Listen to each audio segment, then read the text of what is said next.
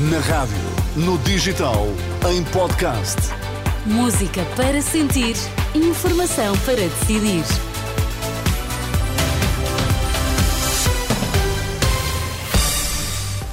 Vamos às notícias das três. Vítor, o que temos em destaque? Dom José Ornelas garante que não estão definidos valores relativos a possíveis indenizações a vítimas de abuso. O Hospital de Santa Maria não garantiu os recursos humanos aptos à grávida que morreu no Francisco Xavier. Conclusão do regulador da saúde. Na Renascença, informação para decidir com Vítor Mesquita. A abrir a notícia de um tiroteio no centro de Praga terá provocado vítimas mortais e eh, feridos, é o que avança a polícia eh, checa, citada pelo britânico, jornal britânico The Guardian. As informações eh, são ainda escassas. A agência de notícias checa adianta que o tiroteio aconteceu num edifício universitário. As autoridades estão no local. As imagens eh, destes momentos podem mostram, aliás, pessoas pessoas deslocarem-se apressadamente. É uma notícia que vamos continuar a acompanhar. A notícia de um tiroteio no centro de Praga que terá provocado vítimas mortais. Vamos também acompanhar eh, em rr.pt não é uma questão de tabelas. O presidente da Conferência Episcopal Portuguesa garante que não estão definidos quaisquer valores relativos a eventuais indenizações a pagar a vítimas de abusos sexuais eh, no contexto da Igreja em Portugal. No fim de semana, o Expresso avançou que o montante poderia oscilar entre os 20 mil e os 50 mil euros. A Renascença, Dom Jornelas, diz que até o momento não foi feito qualquer estudo sobre o tema. Não fizemos nenhum cálculo desses, porque acho que não é isso que está em causa nem é isso que responde. A reparação que se pode dar, também do ponto de vista económico, pode estar, pode ser tida em conta, não é uma questão de tabelas. Nunca, nunca falámos em valores, portanto, quem, quem podem esperar mais ou menos, mas nós nunca, nunca fizemos cálculos desses.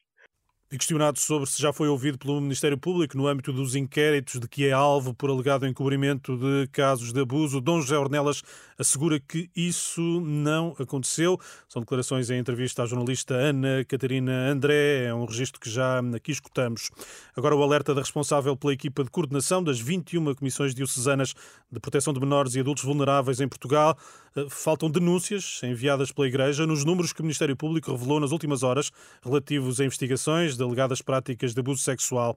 Ouvida pela Renascença, Paula Margarido olha para os dados com estranheza. Nestes dados da Procuradoria também me suscitou uma certa curiosidade não, estar ali, não estarem ali mencionados denúncias, participações efetuadas pela Igreja. E quando eu digo Igreja é dioceses, arquidioceses e também comissões diocesanas, porque efetivamente, na qualidade de coordenadora da equipa de coordenação nacional das 21 comissões diocesanas, sei, tenho conhecimento, algumas dioceses, arquidioceses e também comissões diocesanas, em face das denúncias que lhes chegaram, efetuaram as respectivas participações criminais para o Ministério Público. E esses números não estão ali contemplados. Nestas declarações, a Liliana Monteiro, Paulo Margarido, lembra que as denúncias não são enviadas apenas pelo Grupo Vita. A Renascença já questionou a Procuradoria-Geral da República e aguarda uma resposta. O Hospital de Santa Maria, em Lisboa, não garantiu os recursos humanos aptos no caso da grávida que morreu após transferência para o São Francisco Xavier em agosto do ano passado. A conclusão é da entidade reguladora da saúde. Segundo a ERS, o caso, para além de configurar uma violação do direito à prestação de cuidados de saúde de qualidade e com segurança, constitui contra coordenação, um processo já aberto. O caso, recorde, levou à demissão da anterior Ministra da Saúde, Marta Temido.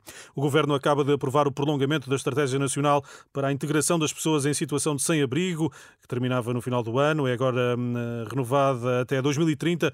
A decisão tomada em Conselho de Ministros. Os dados oficiais indicam que no ano passado, em Portugal, mais de 10.700 pessoas viviam na condição de sem-abrigo. A circulação rodoviária no Chiado, em Lisboa, vai estar condicionada aos fins de semana, a partir partir das 9 da noite de amanhã até 7 de janeiro. O objetivo é aliviar os efeitos da concentração de pessoas na época festiva. Sónia, segundo a autarquia, o acesso aos residentes está assegurado, bem como as cargas e descargas entre as 6 e as 10 da manhã todos os detalhes sobre as ruas eh, em causa em rr.pt. Portanto, se pretende ir para o Chiado, é bom que consulte o site da Renascença. É melhor, é? é melhor. até, já, até já não, Vitor. Até, até amanhã. amanhã. Exatamente, até amanhã. A informação uh, sempre a ser atualizada no site e na aplicação da Renascença.